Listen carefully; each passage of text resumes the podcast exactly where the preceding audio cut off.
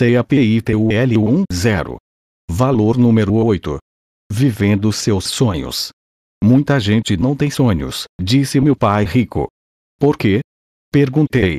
Porque sonhos custam dinheiro, respondeu ele. Reavivando o sonho.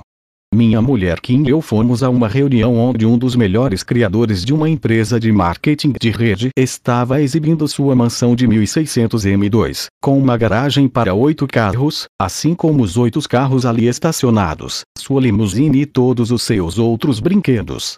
A casa e os brinquedos eram esplêndidos, mas o que realmente me impressionou foi que a cidade dera o nome dele à rua onde ficava sua casa. Quando lhe perguntei como ele conseguira que a cidade fizesse isso, ele disse: Fácil, doei dinheiro para a construção de uma nova escola de ensino fundamental e uma biblioteca. Quando fiz a doação, a cidade me permitiu dar à rua o nome de minha família àquela altura, percebi que seu sonho era muito maior do que o meu. Eu nunca pensei em ter uma rua com meu nome ou doar dinheiro para construir uma escola e uma biblioteca. Ao deixar sua casa naquela noite, me dei conta de que era hora de aumentar o tamanho dos meus sonhos. Um dos valores mais importantes que encontrei em boas empresas de marketing de rede é que elas ressaltavam a importância de buscar e viver nossos sonhos. O empresário que visitamos não estava ostentando seus bens materiais apenas para se exibir, ele e sua mulher estavam falando ao grupo sobre o estilo de vida que haviam alcançado, a fim de inspirar todos a viver seus sonhos.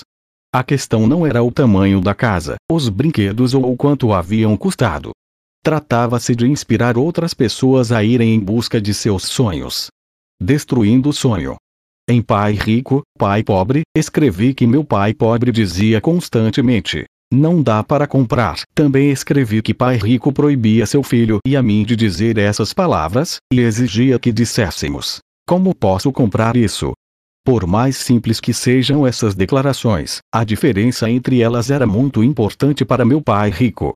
Ele dizia: Perguntar-se como posso comprar coisas lhe permite ter sonhos cada vez maiores. Pai rico também dizia: Fique atento a todas as pessoas que querem destruir seus sonhos. Não há nada pior que um amigo ou ente querido que destrói seus sonhos. Existem pessoas que, talvez de maneira inocente, ou não tão inocente, dizem coisas como: 1. Um, você não pode fazer isso. 2. Isso é muito arriscado. Você sabe quantas pessoas fracassam. 3. Não seja tolo. De onde você tira essas ideias? 4. Se é uma ideia tão boa, por que alguém não a teve primeiro? 5. Eu tentei isso anos atrás. Vou lhe dizer porque não vai dar certo. Reparei que pessoas que destroem os sonhos dos outros são aquelas que já desistiram dos próprios sonhos.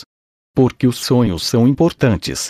Meu pai rico explicou a importância dos sonhos da seguinte maneira: ser rico e ter condições de comprar uma casa grande não é importante. O importante é esforçar-se, aprender e fazer seu melhor para conseguir comprar a casa grande. É quem você se torna no processo de poder comprar a casa grande que é importante. Pessoas que têm sonhos pequenos continuam vivendo como pessoas pequenas. Como meu pai rico disse, não era a casa que importava. Minha mulher, Ken, e eu tivemos duas casas grandes, e eu concordo que não era o tamanho da casa ou ficar rico que era importante. O que era importante era o tamanho do sonho. Quando minha mulher e eu estávamos quebrados, estabelecemos o objetivo de comprar uma casa grande quando ganhássemos mais de um dólar milhão. Quando nosso negócio produziu uma receita bruta superior a um dólar milhão, compramos nossa primeira casa grande, mas a vendemos logo depois. Fizemos isso porque saímos em busca de alcançar um novo sonho. Em outras palavras, a casa e ganhar um dólar milhão não eram o sonho, a casa e o dinheiro eram símbolos de termos nos tornado pessoas que tinham condições de realizar seus sonhos. Hoje, nós também temos uma casa grande. Novamente, a casa é apenas o símbolo do sonho que alcançamos. Nossa casa grande não é o sonho. Nosso sonho é quem nos tornamos no processo. Pai Rico dizia a esse respeito: Grandes pessoas têm grandes sonhos, enquanto pequenas pessoas têm pequenos sonhos. Se quiser mudar quem você é, comece mudando o tamanho de seu sonho. Quando eu estava quebrado e perdi quase todo o meu dinheiro, meu pai rico disse: Nunca permita que um revés financeiro temporário diminua o tamanho de seu sonho. É a visão de seu sonho que o fará superar com êxito esse período difícil da vida. Ele também disse: quebrado é temporário e pobre é eterno. Mesmo que esteja quebrado, não lhe custa nada sonhar em enriquecer. Muitas pessoas pobres são pobres porque desistiram de sonhar. Tipos diferentes de sonhadores. Quando eu estava no ensino médio, meu pai rico explicou que havia cinco tipos de sonhadores. 1. Um, sonhadores que sonham com o passado. Pai Rico disse que existem muitas pessoas cujas maiores realizações ficaram no passado. A Ellie Bundy, do programa humorístico de televisão Married with Children, é o exemplo clássico de alguém cujos sonhos se realizaram no passado.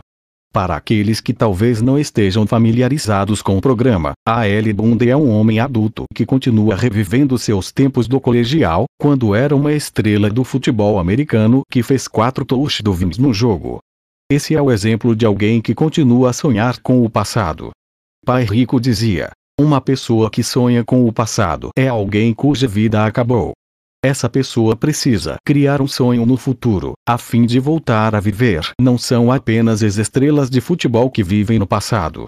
Também são pessoas que ainda se deleitam pelo fato de ter tirado boas notas, de ter sido rei ou rainha da formatura, de ter se formado em uma universidade de prestígio ou de haver servido nas Forças Armadas. Em outras palavras, seus melhores dias ficaram para trás. 2. Sonhadores que têm apenas sonhos pequenos. Pai Rico disse: Esse tipo de sonhador tem apenas sonhos pequenos porque quer ter certeza de que irá realizá-los.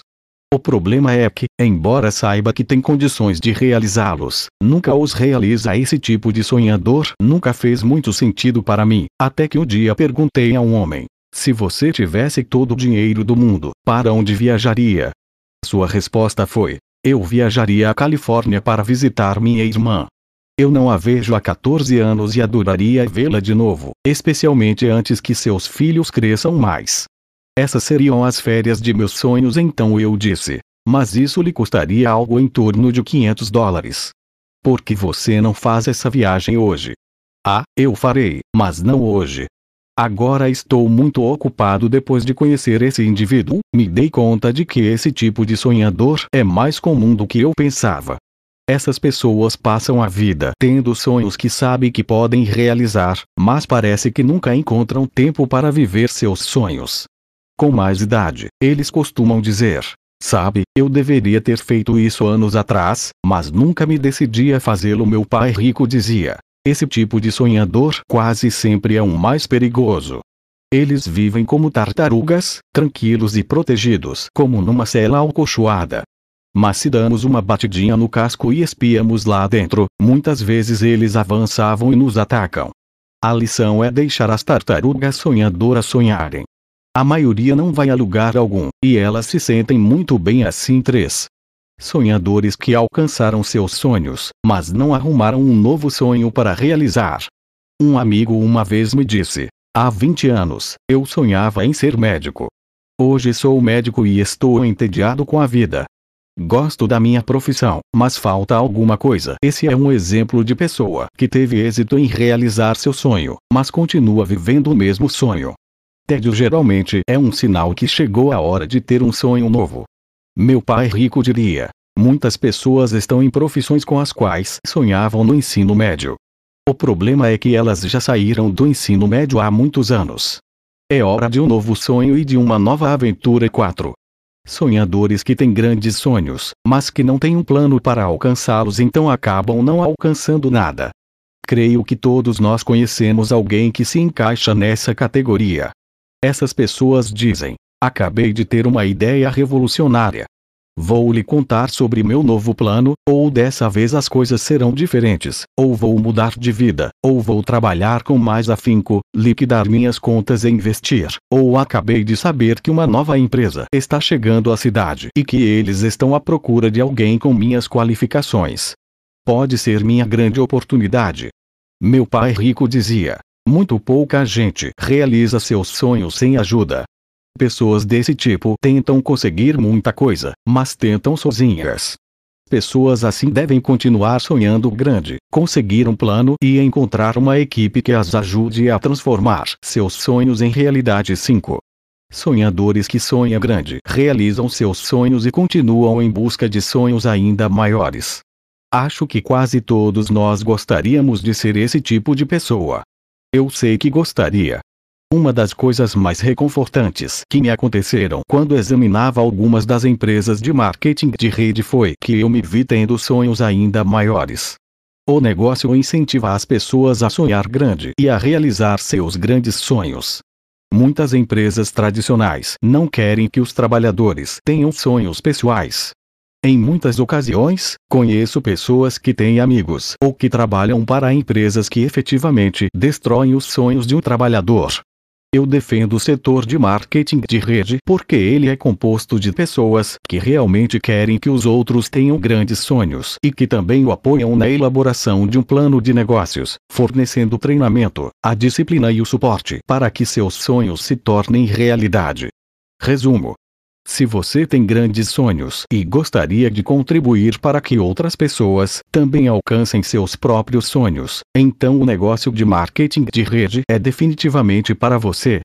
A princípio, você pode iniciar seu negócio em regime de meio expediente e, depois, à medida que for crescendo, poderá ajudar outras pessoas a iniciar seus negócios em tempo parcial. Este é um valor que vale a pena ter, um negócio e pessoas que ajudam outras a transformar seus sonhos em realidade. Quais são os seus grandes sonhos? Neste momento, é importante que você faça uma pausa para pensar, sonhar e escrever seus sonhos. O espaço a seguir é para você colocar seus sonhos no papel, depois de refletir sobre o que ocorre no seu íntimo. Depois que tiver anotado seus sonhos, você precisa discuti-los com sonhos. Talvez você precise discuti-los com alguém que o ajudará a obter tudo o que quiser. Pode ser a pessoa que lhe deu este livro. Um pouco de valor agregado. Isso conclui meus oito capítulos pessoais sobre o que creio serem os oito valores ocultos de um negócio de marketing de rede. Nos apêndices, há três valores ocultos adicionais.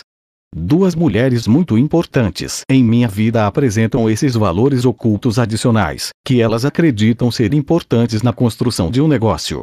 A primeira é minha mulher, Kim. Ela escreve sobre o valor do casamento e dos negócios. A segunda é minha sócia nos negócios e coautora dos livros da série Pai Rico, Sharon L. Lechter. Sharon fala sobre o impacto de construir um negócio em família e sobre como você pode aproveitar os mesmos benefícios fiscais dos ricos. Seu filho Philip trabalha na empresa Richdad.com e tem sido um ativo valioso para o negócio. Além de ele ser um ativo valioso, Sharon, que é uma empresária brilhante, tem mais tempo para instruir e orientar o filho no mundo dos negócios.